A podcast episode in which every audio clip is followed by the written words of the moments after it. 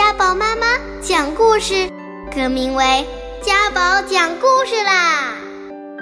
希望大家继续聆听家宝讲故事哦。做好新时代接班人，我的梦想就在不远处。我们是共产主义接班人，继承革命先辈的光荣传统。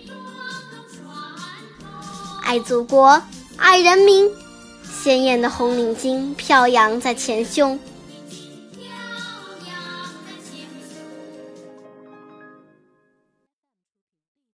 五星红旗迎风飘扬，五星红旗迎风飘扬，胜利歌声多么响亮，歌唱我们亲爱的祖国。重新走向繁荣富强。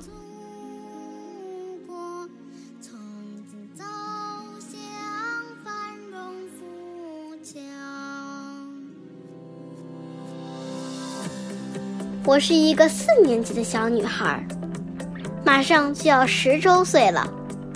以上这两首歌，我妈妈小时候就很爱唱，现在也是我的最爱。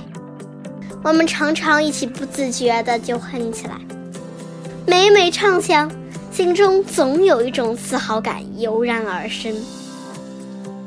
我很幸运可以出生和成长于这样的一个时代，我很骄傲，我的祖国是中国。我出生的那一年正好是二零一零世博年，我还在妈妈肚子里就去逛过了精彩的世博会。厉害吧！长大的过程中，辛亥革命一百周年，中国人民抗日战争暨世界反法西斯战争胜利七十周年，中国工农红军长征胜利八十周年，中国人民解放军建军九十周年等重大历史节点纷至沓来。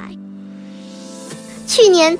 则是我国庆祝改革开放四十周年，今年又将迎来建国七十周年的伟大历史时刻，我已经迫不及待想再收看一次激动人心的阅兵仪式了。我的祖国日益繁荣昌盛，是无数前辈为之努力和奋斗的结果，我们每个人都是参与者、受益者。由此，我想到了这样的一个问题：到了建国一百周年的那一天，我作为一份子，有没有为我的国家做过什么呢？我喜欢阅读、朗诵、画画，我看了很多书，参观过很多展览，也参加过许多文化活动。我家周围就有不少名人故居以及红色教育基地，比如一大会址纪念馆。周公馆、孙中山故居、周韬奋故居等等，这些都是我心中的圣地。我还常常去巴金故居、鲁迅纪念馆，这些地方会不定期的举办各种活动。正是通过这些活动，我才更深入的了解了这些人物、这段历史。他们仿佛就是我的良师益友，更是我的榜样。告诉我什么是理想，什么是精神。在一次活动中，我第一次听到社会学家费孝通先生的观点：“各美其美，美人之美，美美与共，天下大同。”当时就觉得很受启发。后来通过进一步学习，我知道习爷爷。在和平共处五项原则发表六十周年纪念大会上，也引用过这句话：“世界是丰富多样的，但不同文明之间也可以拥有共处原则。”所以，我希望我可以始终坚持学习，将来有一天能运用更现代的高科技手段，设计更多更新的纪念馆。担任讲解员，并策划相关配套活动，将中国的历史、中国的文化传遍世界的角角落落。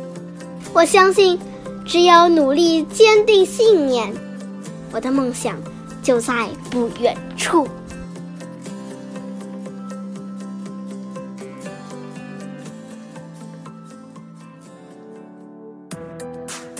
今天就讲到这里啦，家宝讲故事，下周见。